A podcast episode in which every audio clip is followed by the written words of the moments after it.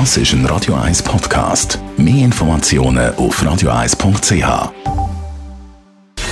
Gesundheit und Wissenschaft auf Radio 1. Unterstützt vom Kopfwehzentrum Irlande Zürich. www.kopfwww.ch Seit dem Fall von der Selin, wo durch die Einnahme von der Antibabypille Jasmin äh, spastisch gelähmt ist, verzeichnet Swissmedic ein Vielfaches an Meldungen wegen unerwünschter Nebenwirkungen. Lukas Jacki, Mediensprecher von Swissmedic. Wie viele Meldungen sind da zwischen 2004 und 2012 jährlich eingegangen?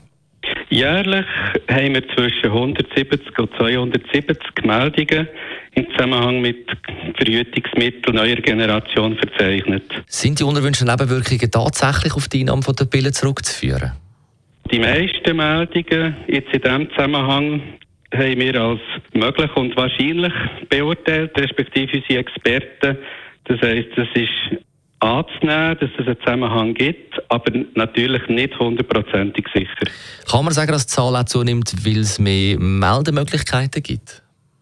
Also die Meldezahlen kann man nicht umrechnen auf tatsächliche Ereignisse, denn es sind ja Meldungen. Um die tatsächlichen Ereignisse zu ermitteln, müsste man kleine, also epidemiologische Studien machen. Was aber deutlich ist, ist, dass die Melderate zunimmt. Ab 2013 wo die Diskussionen gerade in der Öffentlichkeit zur Gefährlichkeit von diesen neuen Verhütungsmitteln gross waren. Ab dann haben wir eine Verdopplung von diesen jährlich 170 bis 270 Meldungen. Das heisst, das Gesundheitsrisiko mit Pillen bleibt erhöht, aber gering. Also was heisst das konkret? Genau, also das Risiko mit der Pille ist leicht erhöht, aber im Verhältnis sehr gering. Und wir sind auch froh, dass wir seit 2015 keine neue Meldung über einen Todesfall im Zusammenhang mit modernen Pillen haben können verzeichnen. Jetzt apropos Todesfall, Swiss Medic erfasst sie 1990 sogenannte Spontanmeldungen zu unerwünschten Folgen von der Antibabypille. Wie viele tödliche Lungenembolien sind bisher eingegangen?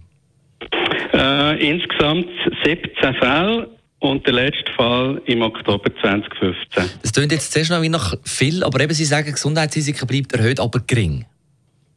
Also das Risiko ist klein.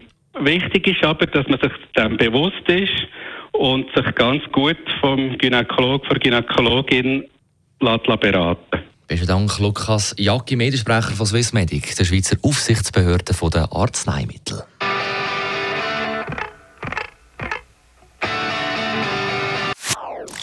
Das ist ein Radio 1 Podcast. Mehr Informationen auf radio1.ch.